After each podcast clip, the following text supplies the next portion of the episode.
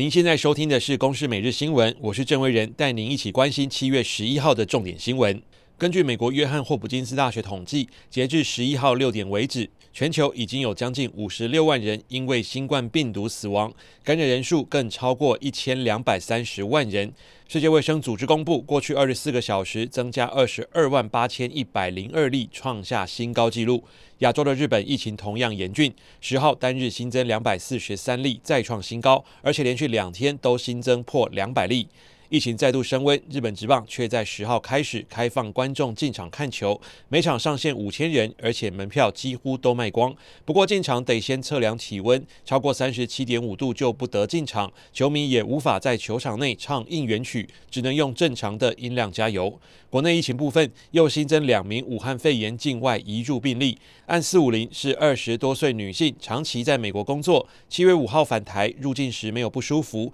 但居家检疫期间出现全身倦怠、肌肉酸痛等症状，经过就医裁检才确诊。案四五一则是五十多岁男性，长期在阿曼工作，七月初在当地有发烧，自行服用退烧药，并未就医。七月八号从阿曼经杜拜转机返国时，主动告知不适症状，由机场检疫人员裁检后确诊。目前两人都已住院隔离治疗中。来听中央流行疫情指挥中心发言人庄仁祥的说法。目前，呃，卫生单位掌握接触者有三十九人，其中有二十二人，呃，是这个同班机前后排的前后两排的乘客，那他们会列为居家隔离。此外，位于中亚和中国相邻的哈萨克也传出不明原因肺炎，半年累计有一千七百多人死亡，致死率高于武汉肺炎。中国驻哈萨克大使馆还特地在官网发布讯息，提醒中国公民注意。对此，我国疫情指挥中心表示，哈萨克当地武汉肺炎疫情严峻，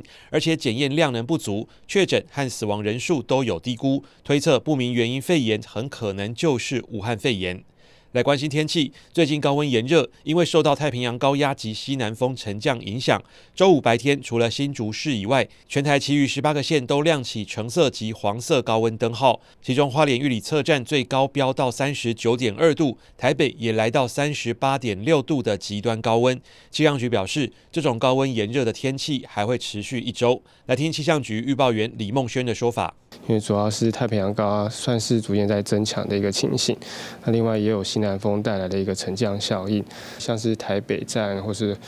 嗯像是比较近内陆的地区，花莲纵谷的话，其实预计在突破三十六度以上的高温是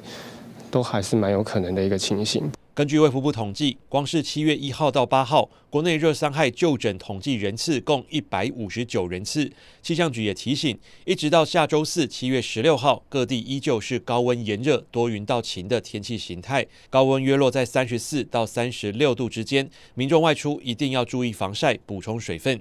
国际消息：新加坡大选十号举行投票，共有十一个政党角逐国会九十三席。第三代领导人李显龙预计将在新的任期内交棒，完成世代交替。根据选举局所公布的抽样计票结果，执政超过半世纪的人民行动党以八十三席轻松赢得政权保卫战，比本届还要多一席。工人党则夺下历来最多的十席。以上是由公视新闻制作，谢谢您的收听。